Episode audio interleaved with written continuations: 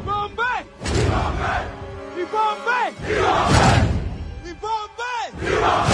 Você está ouvindo Ibambe Radio. Ibambe!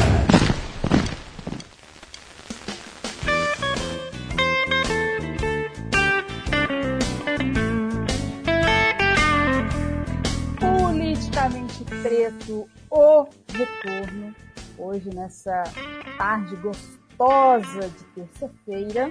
É, E, como vocês sabem, eu sou a Natália, é, e aqui para falar um pouco dos últimos acontecimentos da política brasileira estão comigo ele, o menino Deltz. Por favor, menino Deltz, se apresente. E aí, galera, voltamos aí. Mais firmeza total, mais um ano passando. Pra quem achou que 2020 não ia ter um final, estamos atravessando a curva da boa esperança, né, finalmente. E queria dizer que é, essa edição, esse programa vai ser para todo mundo que já teve, já viu alguma notícia de algum é, amigo é, é, assassinado, é, morto, principalmente por uma força do Estado dentro desse racismo estrutural. Então, para vocês, gente. E seguindo, queria aqui jogar essa bola para apresentar já o menino que tá de touca, né? Um dois nem me viu, já sumi na, na neblina, né? Menino Nelson. Pois não, menino Nelson. Todo mundo tem um mano de touca. O nosso é o Nelson. disse no começo que se eu ficar sem touca a gente vai ser desmonetizado por assédio ao pudor. Mas eu queria parafrasear um personagem de um jogo que eu amo muito, que se chama Persona 5. Tem uma frase que uma personagem chamada Morgana ela fala, que ela exemplifica muito o que está acontecendo comigo nesse final de ano, que é eu desisti de entender o que está acontecendo aqui. Cara, não tem, não tem muito. Não, tem, não dá pra entender o que tá acontecendo. Não dá pra entender o que tá acontecendo no Brasil, não dá pra entender o que tá acontecendo no mundo. Que coisa maluca, que ano maluco, coisa doida. Pois é, né?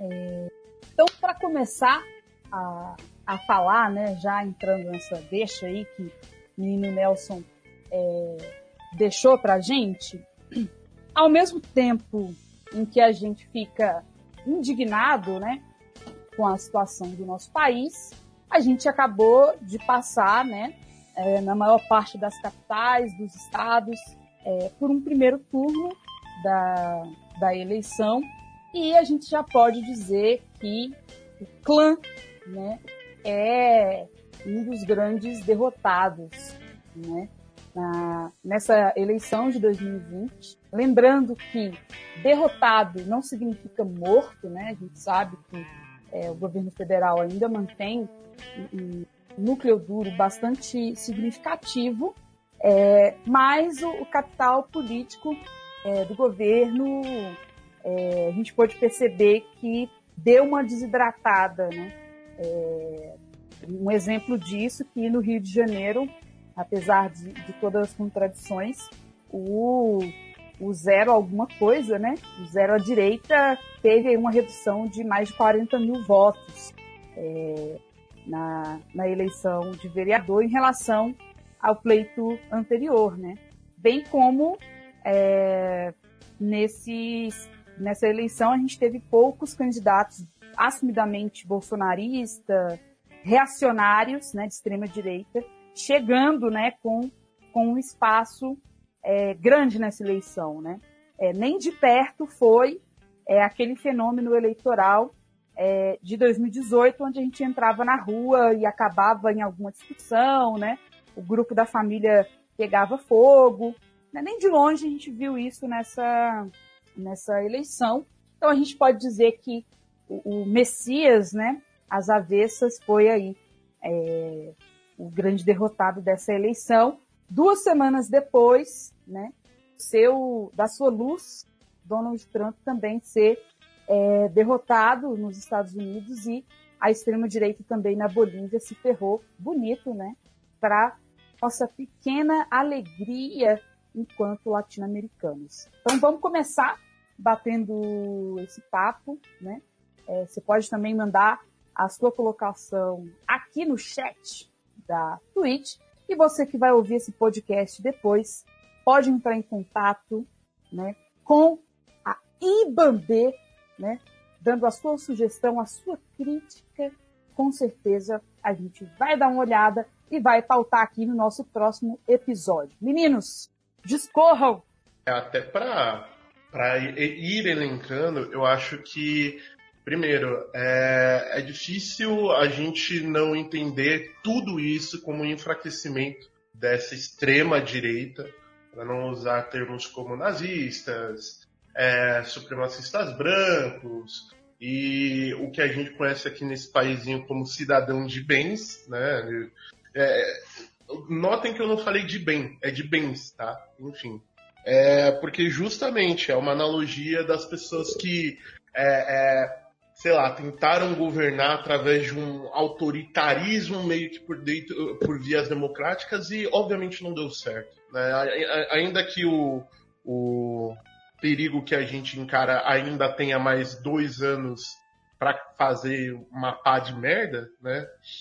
A gente é, é, tá vendo uma mudança política em um curtíssimo espaço de tempo é, nessas últimas eleições aqui e não tem como não encarar isso com uma felicidade, com um sorrisinho no, no canto de, de rosto, mesmo sabendo que ainda tem um, um caminho enorme pela frente, mesmo sabendo que 2022 pode acontecer outras coisas. E eu quero trazer uma reflexão aqui para vocês. Ninguém achou que 2020 seria o ano que foi. A gente está achando que 2021 vai vir para mudar as coisas e talvez continue num ritmo até mais frenético do que esse. Fica aí o aviso e jogando até a bola para o Nelson aí, é, esse resultado do final da, da, das eleições norte-americanas. É, tem gente falando que é trocar seis por meia dúzia, mas tem uma é, diferença, né? De uma meia dúzia que pelo menos respeita essa, esse Estado democrático para uma meia dúzia que passar pano para supremacista branco. Né? Tem uma grande diferença. É por isso que a gente se anima até um pouco. Bem, vamos lá. Já que você falou sobre política americana, a gente teve um revés, apesar disso tudo que o Deltis falou, que tem que ser pontuado porque foram eleitos alguns deputados que são abertamente QAnon, é, que o Anon é um grupo que vem crescendo ano a ano e é, assim, não é, eu não tô, não, não é tão jocoso, é eles que falam. O Donald Trump é um escolhido de Deus que veio para a Terra para acabar com um demônio. E essa, esse tipo de pensamento ele tá crescendo nos Estados Unidos e eles elegeram, se não me engano, três é, deputadas que são abertamente seguidoras desse, desse culto. Então, beleza, o Biden ganhou. Ele é sim uma. tem uma política um pouco menos vexaminosa do que o Trump. Mas existem pessoas por aí que, que ainda acreditam no, no que ele dizia e essas pessoas elas estão uh, dispostas a fazer qualquer tipo de atitude para manter-se no poder. Então, é válido a gente manter o olho aberto nos Estados Unidos. Eu não acredito que essa eleição vai acabar tão simples assim. Uma derrota do Trump, ele aceitou, se eu não me engano, a derrota. É, não acredito que vai acabar assim, porque tem muito idiota seguindo ele e talvez isso possa dar um barulho depois. O Biden começou a formar a equipe dele, a equipe de governo. Uh, ele colocou o Kelly, que era o secretário-geral do governo Obama, ou seja, um cara grande dentro dos democratas, ele colocou para trabalhar na pasta de meio ambiente. Isso quer dizer muita coisa, porque ele não colocou um. Ele gastou uma carta grande que ele tinha em, um, em uma parte da política que é menosprezada é, pelo governo Trump e é menosprezada em muitos governos, para falar a verdade, para não dizer todos. E o Biden, ele colocando um cara grande ali, quer dizer que ele está importando realmente com o meio ambiente? Não necessariamente, mas quer dizer que é um aceno pro, pro eleitorado dele, do que, que ele tá, o que, que ele pensa como governo. Uh, ele também está trabalhando com bastante é, secretárias mulheres, secretários negros, isso é uma grande mudança, porque a gente viu que era basicamente a Ku Klux Klan governando. Então, sobre a eleição norte-americana é isso. Sobre a brasileira, a, a gente não tem como mensurar muito bem qual que foi o tamanho do estrago, na minha opinião, porque o presidente nem partido tem. O, então a gente não pode dizer que a queda do PSL foi em decorrência, é uma derrota do Bolsonaro, porque ele mesmo está contra o PSL. Ah, tem partidos como Podemos, o Republicanos, Yes We Can, sei lá o nome dos partidos de extrema direita que estão agora, é, não dá para mensurar muito, tipo, aonde que foi que eles ganharam alguns, ganharam algumas eleições. O Urso Manco perdeu aqui em São Paulo, ele tinha o apoio aberto do presidente, ele perdeu da forma que o Urso Manco adora perder, que é largar na frente e, e derrapar na primeira curva, mas eu acho que a próxima eleição ele já vai falar com o partido novo dele, né? aí vai ser, vai ser complicado aqui. Tipo, é, a, gente, a esquerda vai falar muito sobre que foi uma derrota muito grande do Bolsonaro e ele vai ter sempre essa defesa de dizer que ele não participou abertamente. Embora ele tenha cometido alguns crimes eleitorais, de ter feito campanha dentro do Planalto, o que é errado, mas ele vai sempre dizer que ele não entrou de cabeça, que ele não foi em plenário, ele não foi lá com deputados. Então é um território meio nebuloso ainda de se entrar e dizer com certeza o que aconteceu. É, eu acho que é, tem uma, uma questão é, sobre as eleições, né? É, a, a, dita festa da democracia, que é pouco discutido, né? É que as, o, processo, o, o, processo eleitoral é, ele não necessariamente é, reflete a realidade como um todo, né?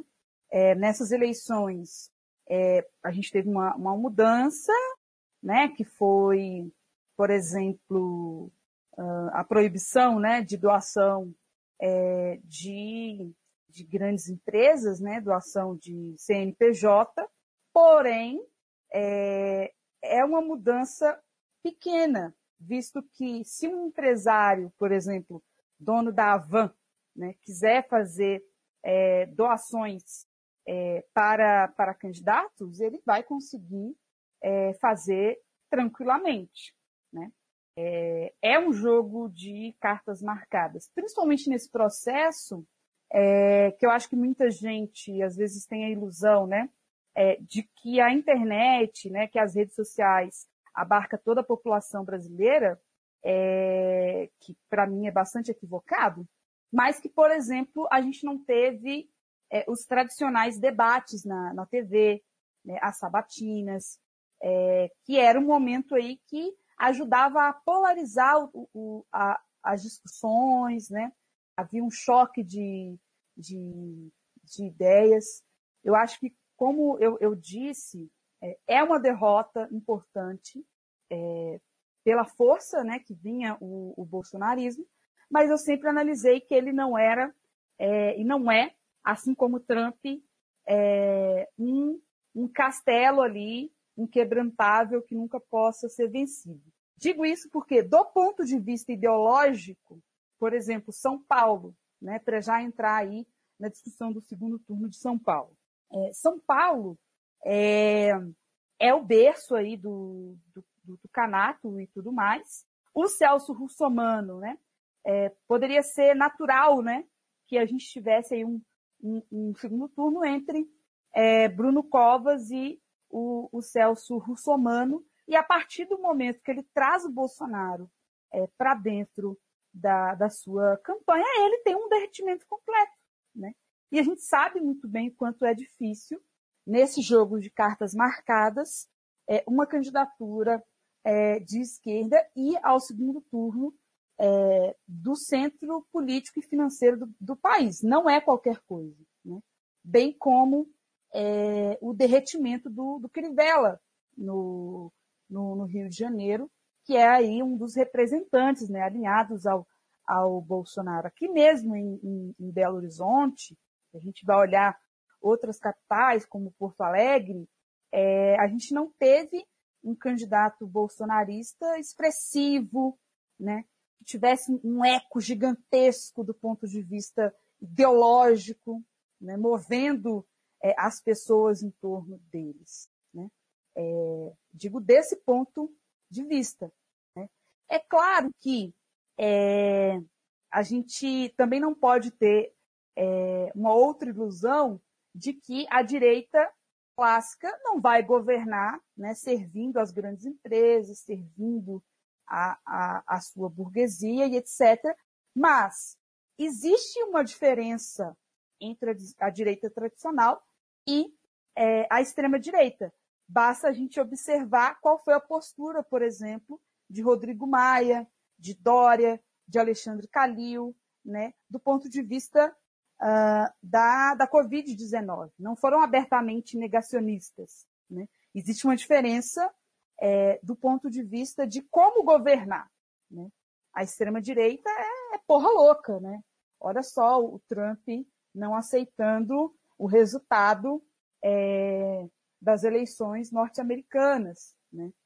Ou, por exemplo, a Joyce Halseman é, falando, é, tentando criar um movimento aí de que ai, existiu fraude nas eleições, né, que tem que voltar o, o, o voto impresso e tudo mais, né, toda uma cortina de, de fumaça para esconder que eles, eles não foram o fenômeno eleitoral que foi o bolsonarismo em 2018, né, que é um avanço importante. Ao passo que a gente é, segue aí com, com pastores, né, com conservadores, etc. Mas, por exemplo, a gente tem um avanço importante.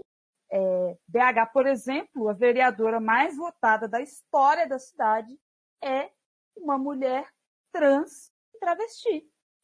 Um aumento de pessoas negras sendo é, eleitas, né? pessoas que é, são PCDs, né? É, LGBTs.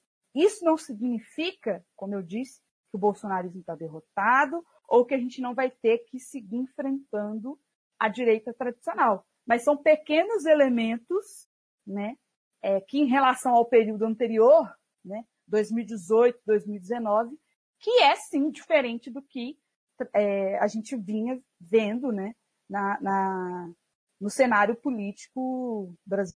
É só pontuar, Nath, que teve alguns outros derrotados dessas eleições uh, que talvez a gente não fale tanto, mas que é bom pontuar. Acho que o primeiro, PSL, ele sai. Ele voltou de onde veio, que é um partido anão e irrelevante. Joyce Hasselman, que talvez seja o maior nome deles na atualidade, ela tirou 1% de votos aqui em São Paulo, que é o reduto deles. Então, mostra que tipo, foi um messianismo que aconteceu ali que cresceu eles, fez eles ganhar uma eleição presidencial mas que sem o Messias eles voltam a ser aquilo que eles já foram, nada. Segundo o derrotado, esse talvez um pouco mais expressivo, PT. PT se acabou. O PT não existe, o PT virou ruínas. Eu lembro que eu estava assistindo com as apurações com meu pai e é, é impressionante como ele perdeu forças em todas as regiões do Brasil. É, você consegue contar de. Não lembro de cabeça uma prefeitura que eles tenham ganhado em primeiro turno de né? E tipo, são muito poucas as que eles sequer foram para o segundo turno. E o PT sempre foi a, uma força entre prefeitos em vários locais diferentes, principalmente no Nordeste e no Centro-Oeste. Sempre ganhou várias prefeituras e, tipo, se acabou. E ele se recusa, isso aqui é engraçado, ele se recusa a aceitar que eles se acabaram. E aí eles ficam tomando, ou eles roubam votos de outros partidos de esquerda. E aí dá merda. Ele rouba parte, voto do PDT, volta, é, rouba é, voto do PSOL. Isso é muito, é muita burrice e é não aceitar o que eles se tornaram hoje, que é um partido de médio porte. O terceiro derrotado esse talvez algumas pessoas vão dizer que não, porque ganhou várias prefeituras, mas saiu sim derrotado, o PSDB, porque o PSDB ele seria na ausência de um bolsonarismo, ele seria a principal força da direita brasileira e ele não capitalizou isso, certo? Ele tomou porrada em vários estados e aqui em São Paulo, que é o centro deles e que eles vão acabar ganhando, mas eles vão suar para conseguir ganhar do Boulos, do PSOL. Tipo, o, cara que é radical, ele vai roubar a casa de todo mundo, vai invadir a casa do cara de classe média, baixa, e que com tudo isso ele tá indo pro, ele foi pro segundo turno e se eu não me engano a última tava 55 a 45. É mais apertado do que a eleição presidencial, que foi quase 60 a 40. Então, tipo, é, eles vão acabar ganhando São Paulo, eles vão acabar ganhando vários estados, mas desde que a Dilma caiu, o PSDB ele viu um vácuo de poder muito grande na frente dele e ele não está conseguindo é, preencher esse vácuo de poder. Eles têm o Dória e é só. O Alckmin tá desgastado, o Serra tá desgastado, o. Caraca, eu pedi o nome agora do, do cheirador? O de Minas Gerais? Essa Caraca. nós conhece, hein? O Aécio. Aécio. Aécio. Deus. Aécio. Aécio. Deus sabe onde anda esse homem. Então, eles não conseguiram pegar esse, esse lastro de poder que o PT deixou. Eles não conseguiram tomar. Houve outro vácuo de poder que é do que foi o do Bolsonaro e eles não estão conseguindo se preencher. Então, ele, eu acho que eles estão chegando no momento que eles viram que eles têm um teto de onde eles são aceitos. O teto é São Paulo e ponto. Eu não sei como que eles vão tentar quebrar isso. Se eles vão aceitar, é, talvez não concorrer a uma eleição presidencial e, e apoiar um outro candidato do Democratas, por exemplo. Mas é bem esquisita essa situação deles. Mas eu acho que é importante a gente pontuar aqui. Não, duas, duas questões né, sobre, sobre isso. Ao passo em que o bolsonarismo não é aquele fenômeno de 2018, é, o chamado menos pior, né, que é como o PT é, se apresenta, né, também perde força. Né? É, por que que PSDB... É... oh, gente, olha os comentários do Kaique. Natália tá muito mafiosa com esse cigarrinho. Aproveitar e mandar um salve aqui pro Kaique, um salve, Kim, para pra Cristine, que está sempre aqui é, acompanhando as nossas discussões, mas é, os dois partidos, né, que sempre foram majoritários, que sempre governaram, né, que, que se atolaram em escândalos de, de corrupção, que era o, o PT e o PSDB, né, eles estão bastante desgastados, né. Do ponto de vista da direita, quem desponta é o DEM, né, que, que chamam de centrão, mas é a direita clássica tradicional, né, não tem muita é, distinção, né? E no espectro aí, né, da, da esquerda mais institucional, né, que é o PT, PCdoB, PDT e PSB, é, o principal representante, que é o PT, naufragou nessa eleição, é, porque também é, as pessoas começaram a ver que pode sim ter uma alternativa, né, que você não precisa escolher entre o menos pior na eleição, né? É, e aí, isso que você colocou, Nelson, né, sobre a postura do, do PT, tem a ver com isso também, né? É, de tentar não perder a, a hegemonia é, dentro do campo da, da esquerda e também serve é, como um grande sustentáculo é, dessa democracia, é, que é a democracia dos ricos, né? Que é impedir que surja qualquer alternativa à esquerda, quer impedir que surja ou que tenha mais visibilidade alternativas mais radicais, né? Por mais que eu faça uma análise é, de que é, a candidatura, por exemplo, do Guilherme Boulos, né? Inclusive, né, na, na, na, da onde ele vem, né, do movimento social, é, da luta por moradia, é, que tem aí, né, a gente brinca, tem os memes e tal, ou tem até o medo das pessoas, né? Nossa, o Boulos vai tomar a minha casa. Isso é constitucional. Né? Todo imóvel ele tem que ter uma função social.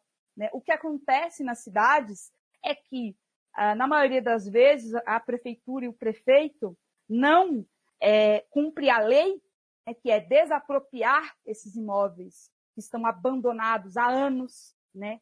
E o valor que o, o, o dono é, deve de imposto, né? Porque nós pagamos o nosso IPTU, né? As imobiliárias, né? Os grandes grupos é, lobistas não pagam. E mesmo assim, é, os prefeitos e as prefeituras não cumprem a lei. Né? Isso é Constituição de 1988, uma Constituição democrática. Né? Então, não tem absolutamente nada é, de radical você, por exemplo, achar é, que tem que se cumprir né, a, a, a questão da a desapropriação do, dos imóveis e transformar esses imóveis em moradia para 25 mil pessoas em São Paulo que moram na rua. Né? Ou você falar de saúde, de educação, de serviço público. Né? Isso não necessariamente ataca a ordem social vigente. Porém, por outro lado, mostra para as pessoas que governaram né, da Brasil capaz de oferecer o básico para a população, como de carteira assinada. Então. Quebra mesmo na, na, um pouco na fala do Nelson, por quê? pessoalista que sou eu, assumido abertamente. Aqui em São Paulo, eh, na minha cabeça, né, eu sei que isso é uma questão mais de opinião minha e eu entendo vocês discordarem e eu entendo a análise política também do Nelson, por isso eu, eu entendo que está um pouco fora da análise política minha opinião, mas Boulos ira fácil, tranquilamente, não há possibilidade de eu viver nessa cidade sem ter o Boulos como prefeito, porque é, a gente é, é, exatamente isso que a, a Nath falou um pouco antes, né, de é, como as a Constituição ela está aí desde 88. Isso é um pensamento que eu tive agora. E só agora a gente está começando a ter é, não só candidatos diversos, como a própria Constituição é, ela bate nessa tecla de que tem que ter sim pessoas trans, tem que ter pessoas negras, tem que ter mulheres, tem que ter essa pluralidade política para que assim seja feita né, essa, essa integração né, política. Afinal, política nada mais é do que representatividade.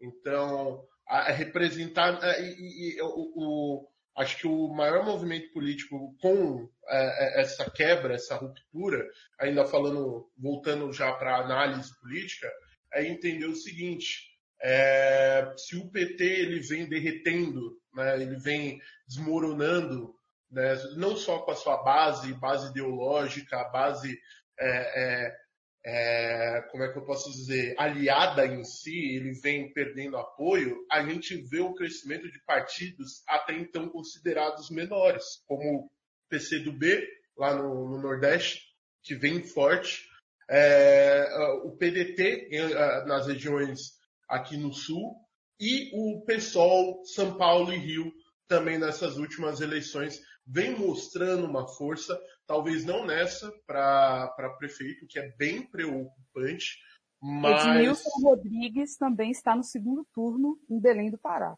Perfeita, perfeitamente. Então, assim, a gente é, é, começou a, a, Pegando um pouco das frases e análises que os próprios candidatos aqui, o próprio Boulos falou e refalou em vários debates que eu tive a oportunidade de assistir é, quase todos, eu acho que eu não perdi um.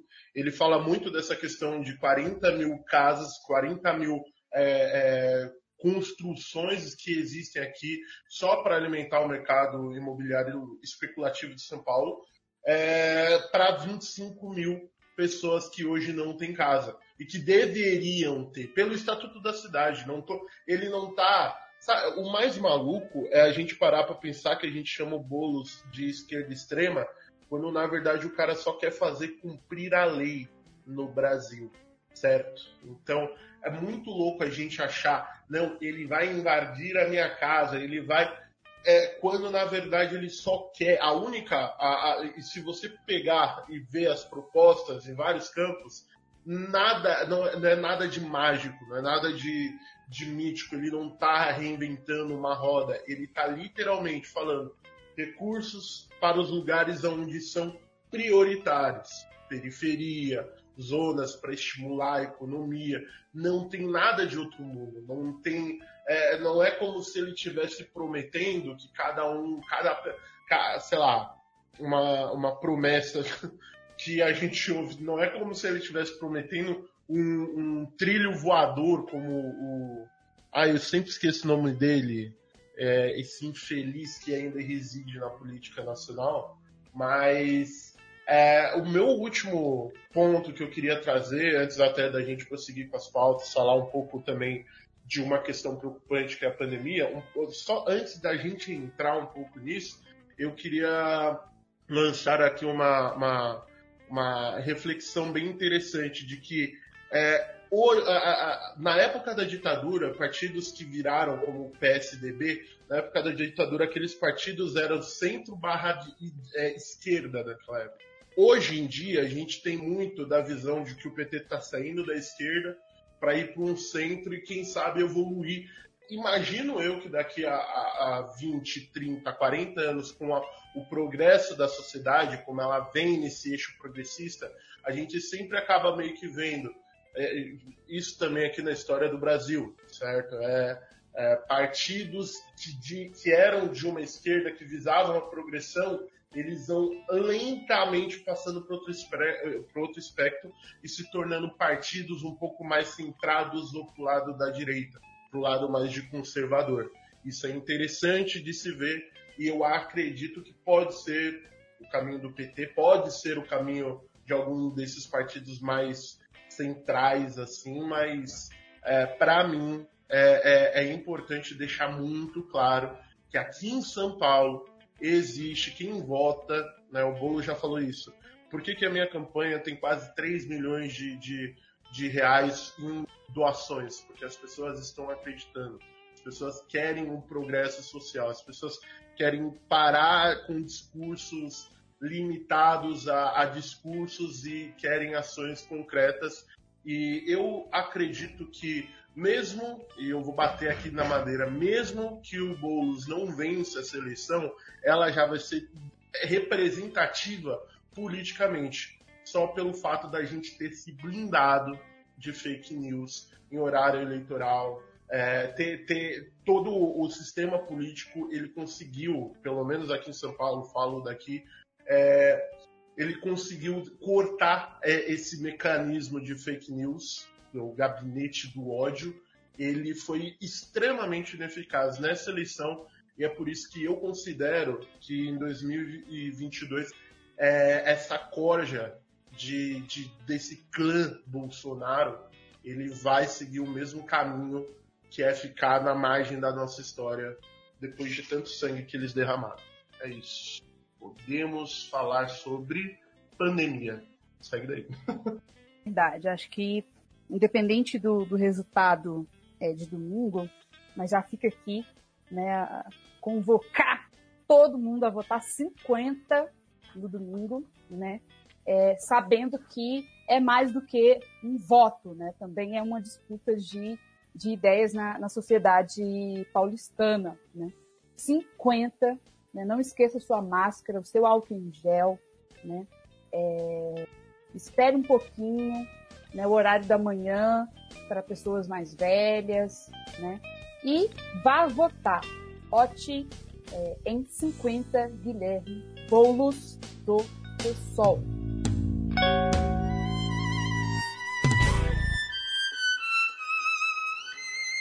Mas então, é, outro tema aí nosso, né, é a segunda onda, né? Inclusive, é, para quem estava assistindo Roda Viva ontem, né, o, o, o, Bruno Covas negou, né, que existisse uma, uma, uma segunda onda, mas é, em, em, todos os, os locais é, existe sim um aumento da taxa de, de contaminação.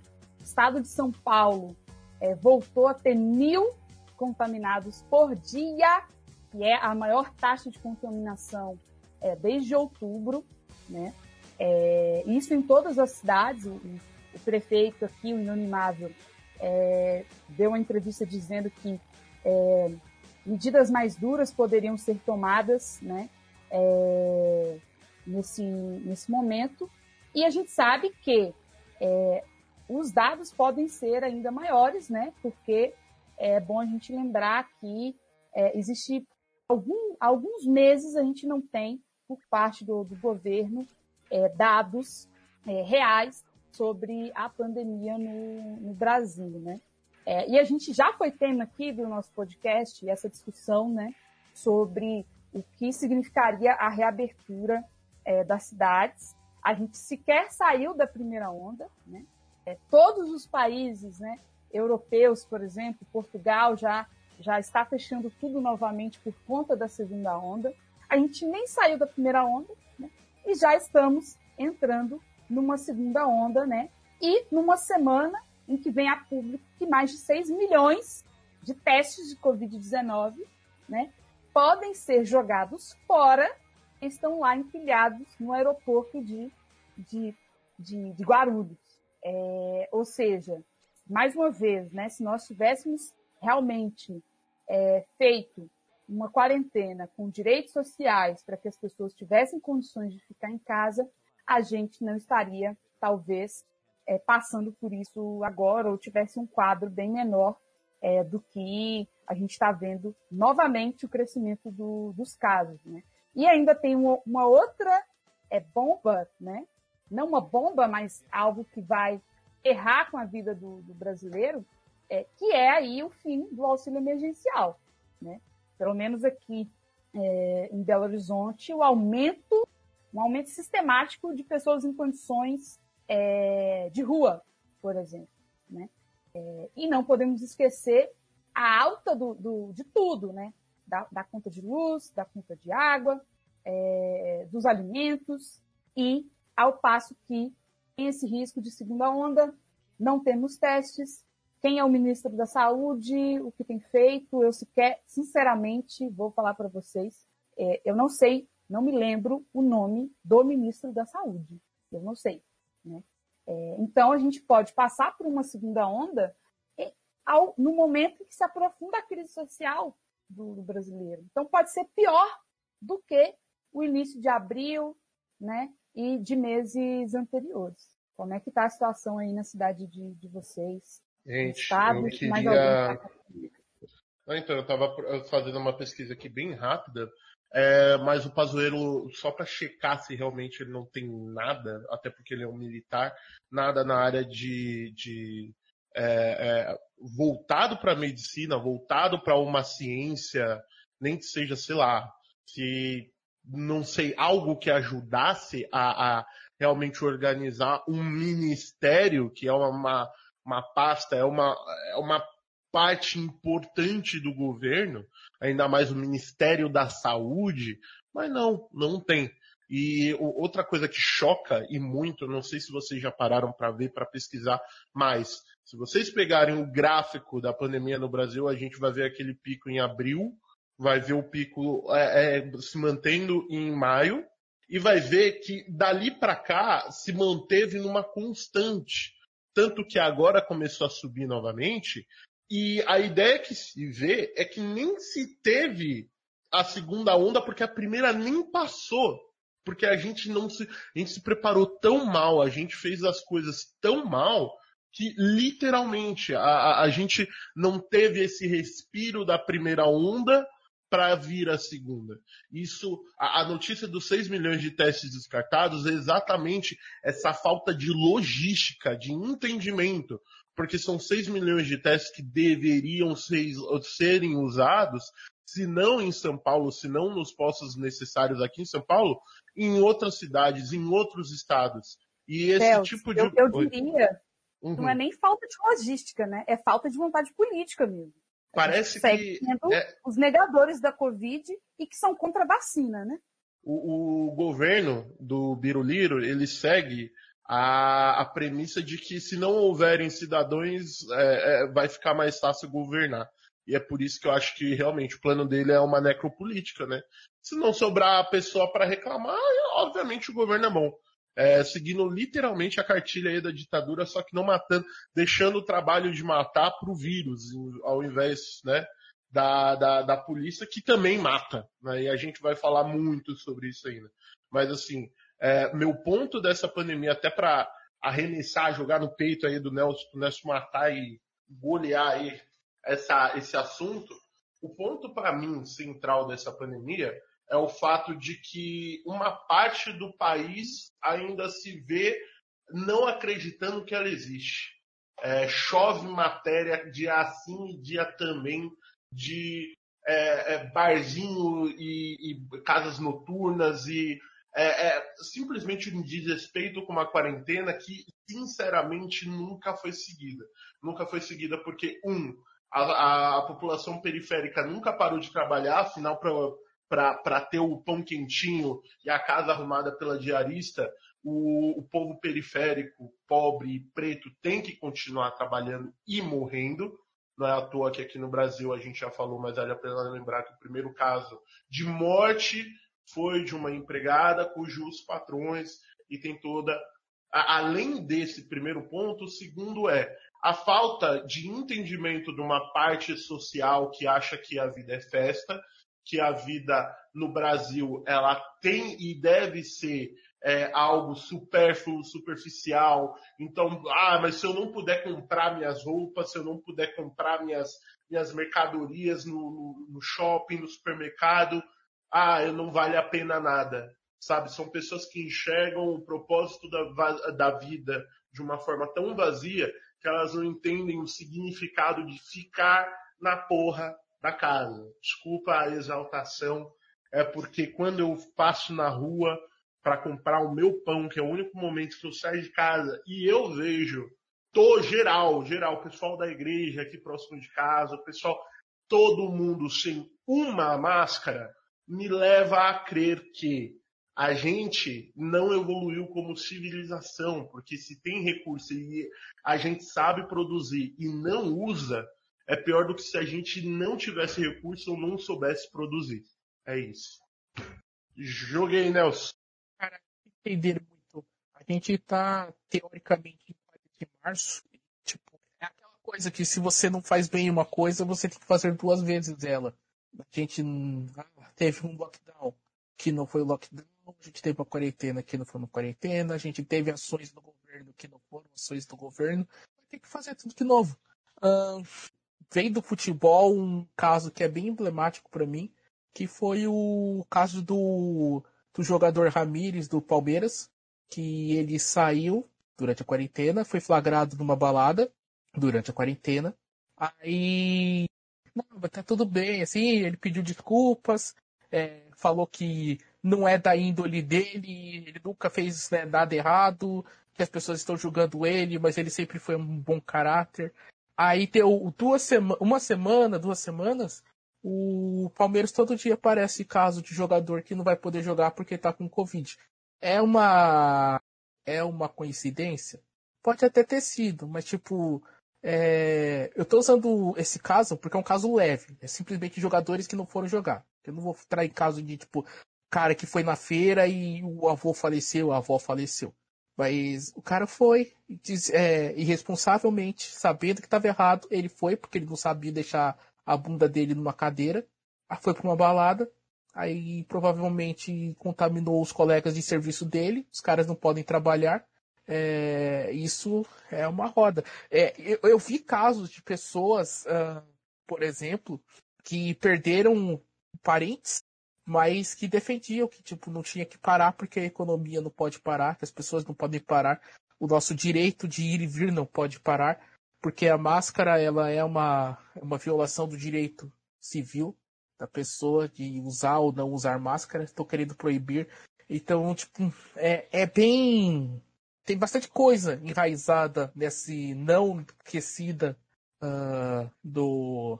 não queda, não fim da primeira onda, que daria pra gente conversar durante horas. Dá pra conversar, por exemplo, os pastores que é, anunciaram um acordo com o candidato Covas aqui em São Paulo, porque ele como ele como governador ele permitiu que as igrejas continuassem sendo abertas. Então é, é são acordos políticos, é, são interesses econômicos, é a falta de conhecimento da população, do cidadão médio brasileiro, é a fácil manipulação das pessoas para informações falsas. É, acho que todo mundo viu uh, que você comer alho cura o coronavírus, que o coronavírus não era um vírus, ele era uma bactéria. São informações que não tem nem cabimento. E, e Brasil, e é sempre animar. Assim, não é, não é, Brasil de tipo, ah, só no Brasil acontece isso. Nos Estados Unidos é até pior. As, coisas, as pessoas são mais malucas lá. Mas parece que esse negócio é retroalimentado. A pessoa defeca a merda e come de novo para poder fazer de novo, para continuar fazendo tudo errado e vai continuar até que apareça a vacina milagrosa.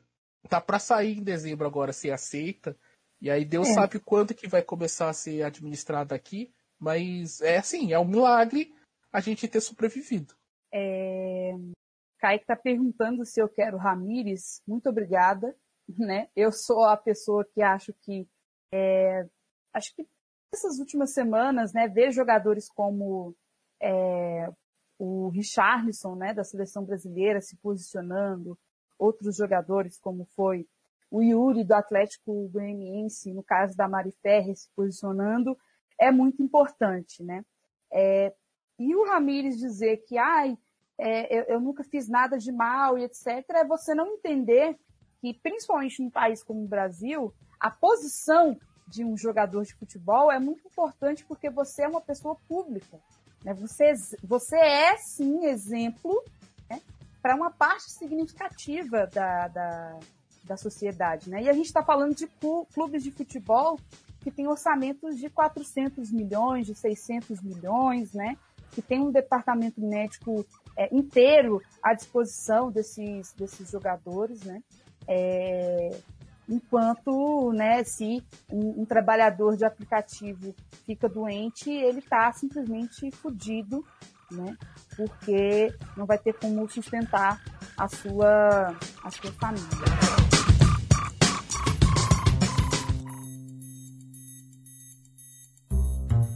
E agora a gente vai é, para o ponto é, sobre o que aconteceu né, na, na quinta-feira é, à noite né, em Porto Alegre, é, que, que foi aí é, mais um né, é, retrato da, da sociedade racista né, que, que, a gente, que a gente vive. É, o, ponto, o único ponto positivo é, do que aconteceu foi que o movimento negro deu uma resposta rápida é, ao, ao ocorrido. Né? E que a gente precisa seguir questionando, precisa seguir é, batalhando, denunciando e exigindo políticas públicas e a punição criminal parte dos donos do Carrefour. Né? Foi rápido rede... pela primeira vez, né? Porque mas não é comum aqui no Brasil o movimento negro ser tão enfático de, de tomar atitudes tão enérgicas. 5, 10 anos eu me recordo de ações tão enfáticas, tipo, que não seja ah, uma passeata. É, é, sabe, eles realmente foram lá no Carrefour e falaram, mostraram a que vieram. Não foi só uma passeata na Paulista com faixa. É, eu acho que tem a ver com com o cansaço que a gente se encontra, né, diante dessa, dessa situação. É, só na pandemia, né, é, vamos lembrar é, do, do, Miguel, né, é, em, em, Recife, é, de outros acontecimentos, né, é, a gente não parou de, de morrer, né, seja por bala, por vírus, por abordagens policiais ou, no caso de Porto Alegre, né, é, de uma empresa privada. Mas o Carrefour é uma, uma, uma rede de supermercados, né, que em primeiro lugar oferece condições de trabalho para os seus funcionários é, desumanas, né, é, é, é uma sucessão de, de casos desde 2009, isso que a gente tem é, registro, né, é, para quem quiser, inclusive, saber mais, é, no portal Gélides, né, o portal da Mulher Negra, tem um, um, uma espécie de dossiê né, de ações é, que o, o, Carrefour tem tomado, né? É, e apesar de tentarem colocar como caso isolado, né, como despreparo, é, como ocasional, não é disso que se trata, né? Porque a gente, mais uma vez, vive numa sociedade em que um corpo negro é suspeito, é bandido, é, e, e, tudo mais, né? E você não tem a segurança de que, olha, eu fui fazer as minhas compras é, e eu vou conseguir retornar para casa, né? É, sair do meu trabalho se você vai conseguir retornar para casa ou simplesmente o fato de você estar dentro da sua casa, se você vai conseguir é, acordar no, no dia no dia seguinte, né? Então, o caso do Carrefour é um, um espelho, né, é, é, é, do projeto de genocídio no qual o Brasil ele foi construído e que perdura na, na sociedade, né? E é muito fácil é, o Carrefour é, fechar suas portas, né, durante um dia porque ele foi obrigado, né? E não ter nenhum tipo de punição para os donos da, da empresa, não ter nenhum tipo de imposição do Ministério Público do Trabalho para essa empresa, né? É, porque a gente precisa se perguntar qual o tipo né, de, de formação, de, de treinamento esses segura, seguranças é, tiveram e possuem, né? É, a gente sabe a gente qual é. sabe, é. eram policiais militares. Que, que reforma, exatamente, inclusive que nem um deles nem podia estar cumprindo é, essa, essa função, né? É, e a gente viu, né, a cobertura escandalosa, né, da, da CNN, onde uma vidraça vale muito mais do que é, uma vida, uma vida negra, né? É o mesmo papo que a gente ouviu muito em junho de, de 2013, né?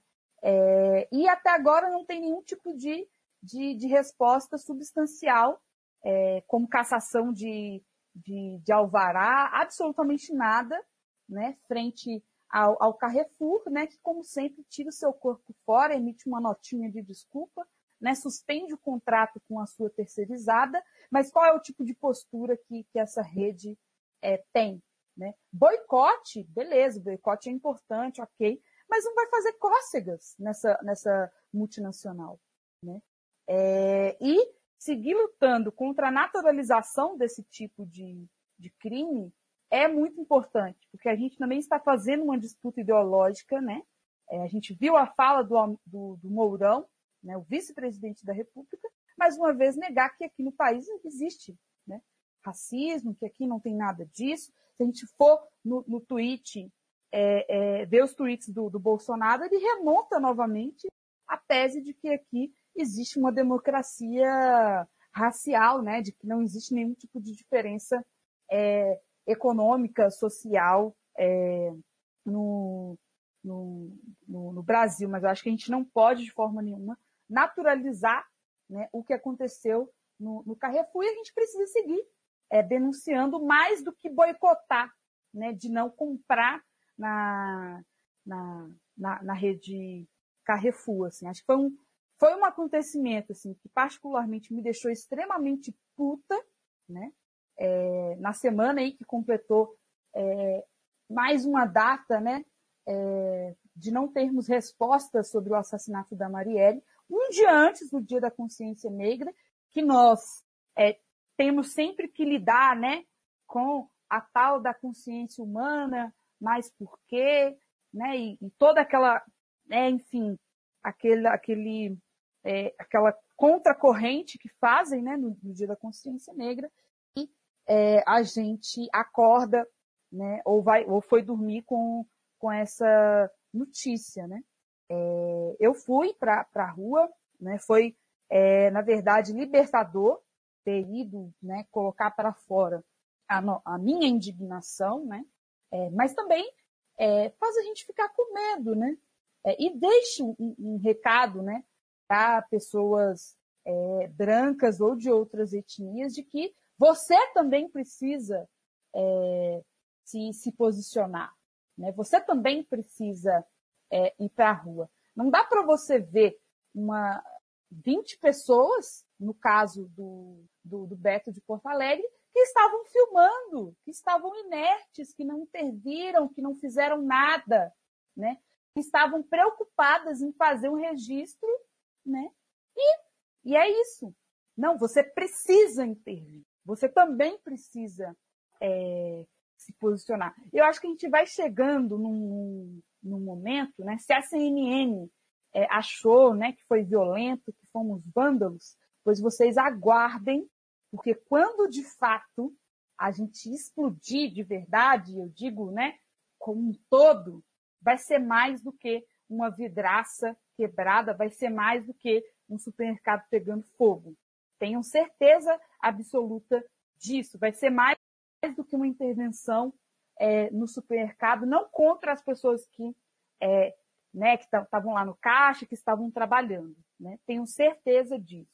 Né? Porque parte desses trabalhadores também, que são negros, porque assassina homem negro, né?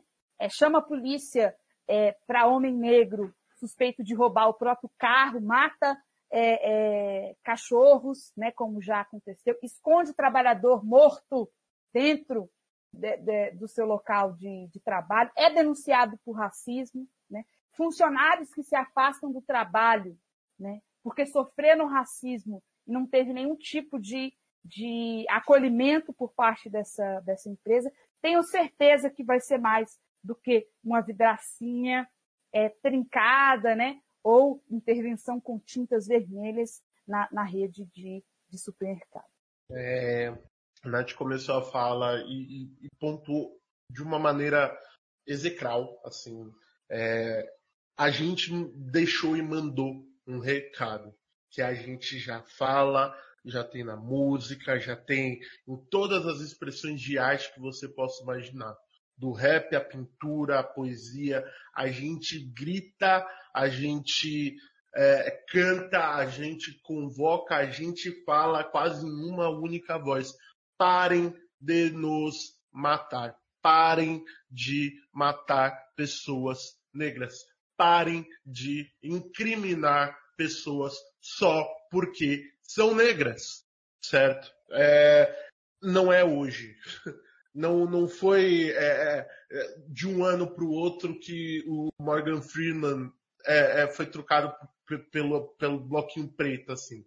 É, é, e, consequentemente, no ano seguinte, oh meu Deus, o, o Carrefour está pegando fogo. Não foi de um dia para a noite. E também não foi a única revolta é, é, feita por pessoas negras nesse país. O pessoal, o, o brasileiro médio e, e, da classe média e da classe alta tem que ser autoconscientes das posições que ocupam e para isso eles precisam entender o contexto histórico. Eles precisam entender que se toda vez que eles é, é, vão para alguma viagem, compram alguma casa, compram algum carro, não é porque eu mereci, é porque um preto trabalhou para fazer aquilo e outra pessoa lucrou no trabalho dele, na vida dele. É, e uma coisa que a gente não enxerga, o nosso Estado, o Estado brasileiro, ele não dá condições nem de segurança, nem de educação, pra, pra, pra, de habitação para uma população que é 50, mais de 50% autoproclamados negros, certo? Então, é, é, a gente vive há anos mal, a gente come há anos mal, a gente trabalha e se falta um dia, a gente é demitido, a gente não tem para quem chorar quando mais de uma pessoa da própria família morre em decorrência à violência. A gente não tem, a gente não tem mais, a gente cansou de perder vidas independente se é um supermercado, se é uma vidraça, se é qualquer tipo de objeto, o objeto se repõe. Uma vida, não. E não me venha falar que todas as vidas são iguais, porque não são, não no Brasil. Esse país tem um, um, um racismo estrutural. Está dentro de cada um de nós. Está dentro. A gente nem percebe, mas a gente é racista. E isso é, é, é, é mais do que um, um, um setor de um supermercado pegando fogo vocês entendem a mensagem? A mensagem não é, é, o recado não é a destruição. O recado é a vida que se perde se, e, e, vai continuar se perdendo por causa de um sistema, por causa que as famílias elas, é, é, se todo mundo só é, vivesse de nota de, repúdio, o nosso país ia continuar com a mesma visão. E não pode mais, acabou, não, a, a gente está insatisfeita com uma, a, a, passa da insatisfação, é, passa da injustiça, passou, é, é só tem uma palavra para descrever a história desse país, o racismo, apenas Não tenho, eu, não tenho como virar para qualquer pessoa que venha para o meu país e pergunte por que, que a, a, a, o funcionário, o gerente, o patrão, ele anda de tal coisa e tem tal estilo de vida e é branco? E é olhar para a classe que, que trabalha para esse cara que é, é, prende, é, a gente não para para pensar num conceito básico, mas aqui no Brasil negros prendem negros, negros matam negros, amando de pessoas que não são negras. Então não tem como virar para uma pessoa de fora desse país e explicar essa, eh, eh, esse país para essa pessoa, a não ser falar que a gente é racista. E é por isso que essas coisas acontecem. Peço um pouco de desculpa pela minha exaltação, mas ao mesmo tempo eu não peço, porque ela é necessária, ela se faz necessária. A gente, a gente entende o nosso papel na sociedade e Martin Luther King já falava, quando a lei, quando a, a, o normal ele deixa de ser o correto, a gente tem que lutar pelo o, o, o que não está dentro da legalidade para que se vire lei. Se é, hoje em dia não tem um responsável por é, é, tragédias, apagão no Amapá, é, é, é, o, o desastre da, da Vale em Brumadinho e, e é, se não tem um responsável, se as empresas elas não colocam a cara delas à tapa, porque é uma, é uma cara branca, é uma cara rica, é, um, é uma pessoa é, é, nesse cenário, a gente tem que começar a apontar, a gente não pode ficar e viver de nota de repúdio. Que se a gente continuar, a, a, acreditando e relevando o, o, o, amargo que é o gosto do sangue de, e o pensamento que poderia ter sido eu, se a gente continuar com isso, simplesmente a gente não vai continuar, a gente vai continuar morrendo. Isso tem que deixar de acontecer hoje. É isso, gente. Desculpa a exaltação, mas é isso. Eu estava comentando antes da gente começar a gravar que é, como é rápido chegar que o, o João Humberto que, que faleceu, ele tinha ficha criminal. Como foi rápido descobrirem que o motivo do ataque dos seguranças foi porque ele teria. Foi rápido descobrirem que ele tinha ficha na Maria da Penha. Foi racismo? Não, não existe racismo. Qual foi a justificativa? Ah, porque ele tinha ficha na Maria da Penha. Sim. O que foi que aconteceu na Quem matou a Marielle? Por que, que colocaram sei lá quantos mil reais na conta do doleiro? Essas coisas não se acham, essas coisas não se descobrem, essas coisas a, a polícia tem que investigar, investiga, investiga, investiga e chega, o caso não pode ser resolvido. Porque não tem, não tem, não tem, não tem provas, não tem é, evidências. Aí quando tem prova e tem evidência, tem delações premiadas. E aí o cidadão sai solto de qualquer forma. Agora, pro cara preto que estava no mercado, uh, ninguém aqui está dizendo que está certo você ameaçar a vida de uma, de uma funcionária quando está sendo atendida.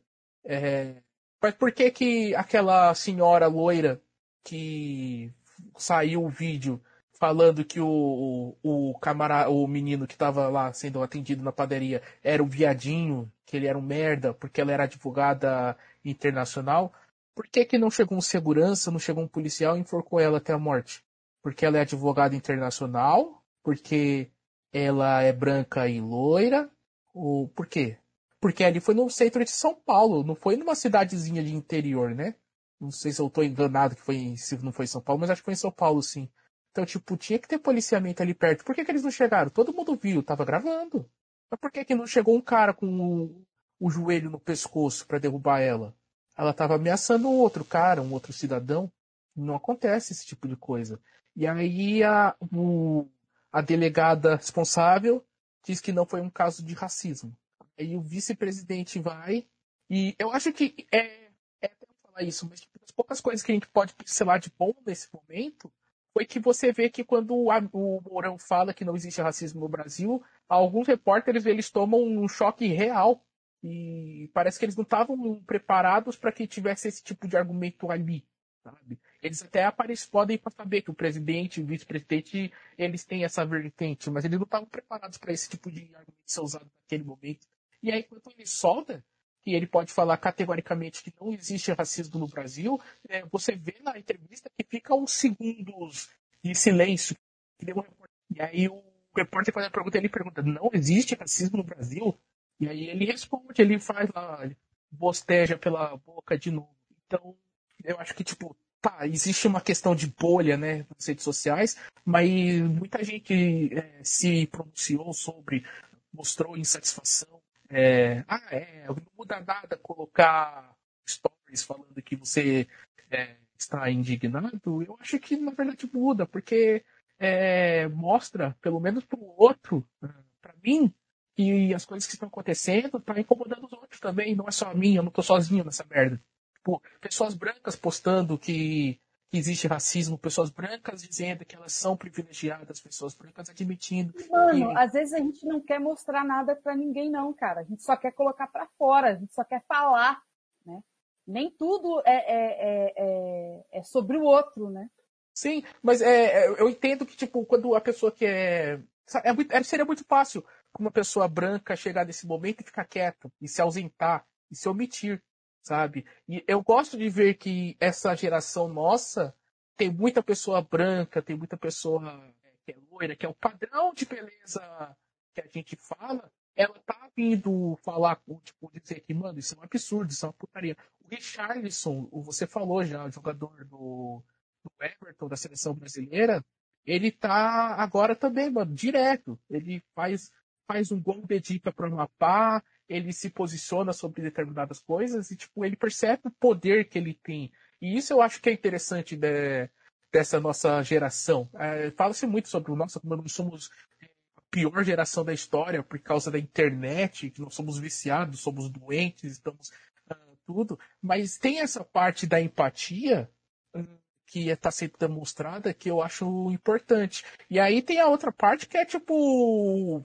Tipo uh, o comentário. Consegue também facilmente perceber quem é quem na fila do pão. Mas na NFL, ontem, Los Angeles Rams. E o jogo da história da NFL que os sete árbitros negros.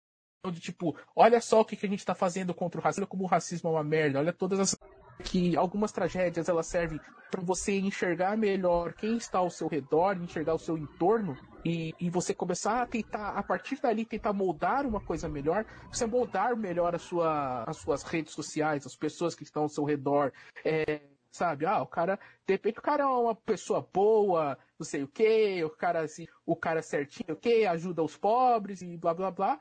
E tipo, o cara bate na mulher. E aí, tipo, quando você vê um caso de feminicídio, o cara fala, não, mas tem que ver o que. É tentar enxergar um pouco de tipo, que são, é uma onda de mudança. Eu acho que sim. Como o Delt falou, a gente está caminhando em direção ao progressismo. Eu acho que sim. E que a gente, um dia, a gente pode tentar chegar no, no momento em que as coisas vão estar um pouco melhores. Talvez. Mas é, algo está acontecendo. Uma mudança muito grande está vindo. E redes sociais vão ser parte delas? Vão. Agora, que mudança que vai ser? Eu falei uma vez, né? Eu não sei que, como que vai ser amanhã. Daqui a pouco o Brasil volta, como eu falei, que o Brasil volta para a monarquia absolutista do nada e a gente não vai entender nada. Mas é, é, é, porque ficou muito aleatório o planeta que nós vivemos. Mas é, é bom a gente enxergar, a gente entender, a gente ver o outro é, se sentindo a sua dor, é, sentindo a sua preocupação, é, sabendo que às vezes se chamar você para sair de noite, você dizer não, não é só porque você não quer, sabe? Você não gosta da pessoa. Simplesmente às vezes é medo. Tô com medo de sair de noite. E isso é natural, isso é normal. Pra gente é. É entender que às vezes o cara que tá andando do seu lado, ele tá com medo da polícia, não é porque ele tá devendo. É que tipo, mano, e se o cara quer dar seis tiros de alerta nas minhas costas? O que, que eu faço? Nada. Bom, galera, esse foi mais uma edição do Preto. É, e no nosso recado final, eu quero falar para você, você que foi atrás da ficha criminal é, dele, mais uma vez você só mostra o quanto você acha que homens negros são irrecuperáveis. Porque o branco, ele tem o direito de errar. O homem negro não. Haja vista né, que o vice do, do, do Covas, ele é um agressor de mulher. Está sendo investigado por tal Mas você não está preocupado com. Você não está preocupado é, se, é, se o Beto é, já cumpriu a sua pena e que por isso ele pode é, retornar para a sociedade.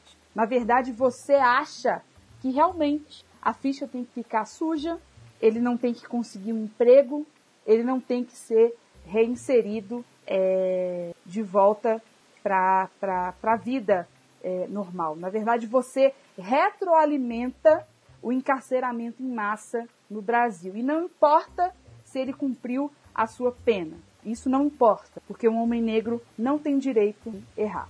Fico aí com, com deixo vocês com esse recado final. Quero agradecer a todo mundo que está aqui na, na, na Twitch é, com, com a gente. Se você ainda não é inscrito no meu canal, é, pode fazer. Se quiser deixar um sub também, fique à vontade. E não esquece de deixar o seu follow.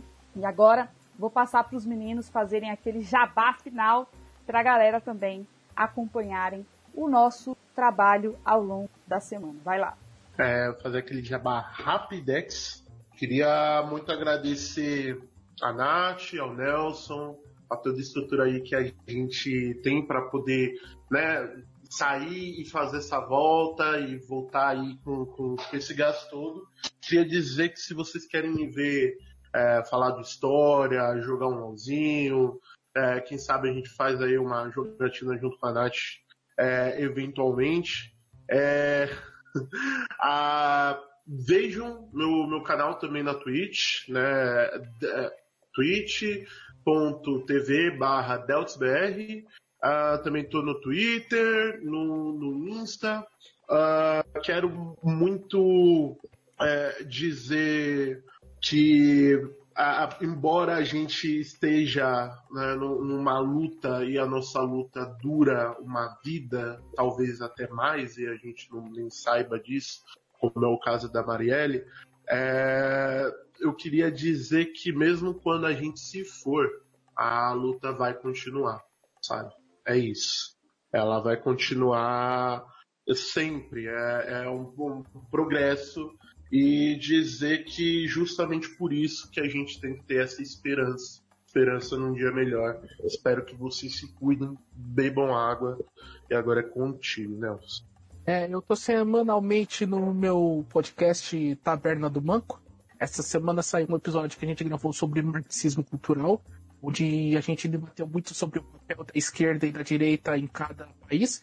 Era para a senhorita Natália ter participado com a gente, mas ela ela disse que estava ocupada com um negócio pequeno que sem importância de uma eleição. Eu acho isso uma falácia, mas tem lá que a gente debate um pouco mais a fundo alguns aspectos que a gente comentou aqui hoje também. E também na Twitch aqui, Taberna do Manco, a gente faz jogatinas de segunda a sexta muito esquisitas, cheias de morte, mas apareçam. Quem sabe aí, um dia a gente troca um papo por lá. Ouvi um boato que vai ter a Mangas aí do Politicamente Preto. Marcar, então. Galera que quiser participar também com a gente, são toda terça-feira, normalmente aí no finalzinho da tarde, é, a gente é, se encontra. Eu estou no Twitter, no Instagram e no Facebook, no arroba granato, H, pessoal, com Pemudo. E você também não se esqueça de compartilhar o Politicamente Preto. Uh, estamos lá no Spotify e também estamos no site da ibambecorp.com.br. Lá você também pode encontrar facilmente todos os nossos episódios e também outros podcasts da Casa com Campo, que eu também participo. Tem ao Som de Preto, Simplificando a Informação e vários outros. E claro, tô aqui no TV barra Preta também fazendo plays loucas que a gente está retomando agora essa semana. É isso, galera. Valeu. Compartilha com as migas. Tudo nosso, nada dele.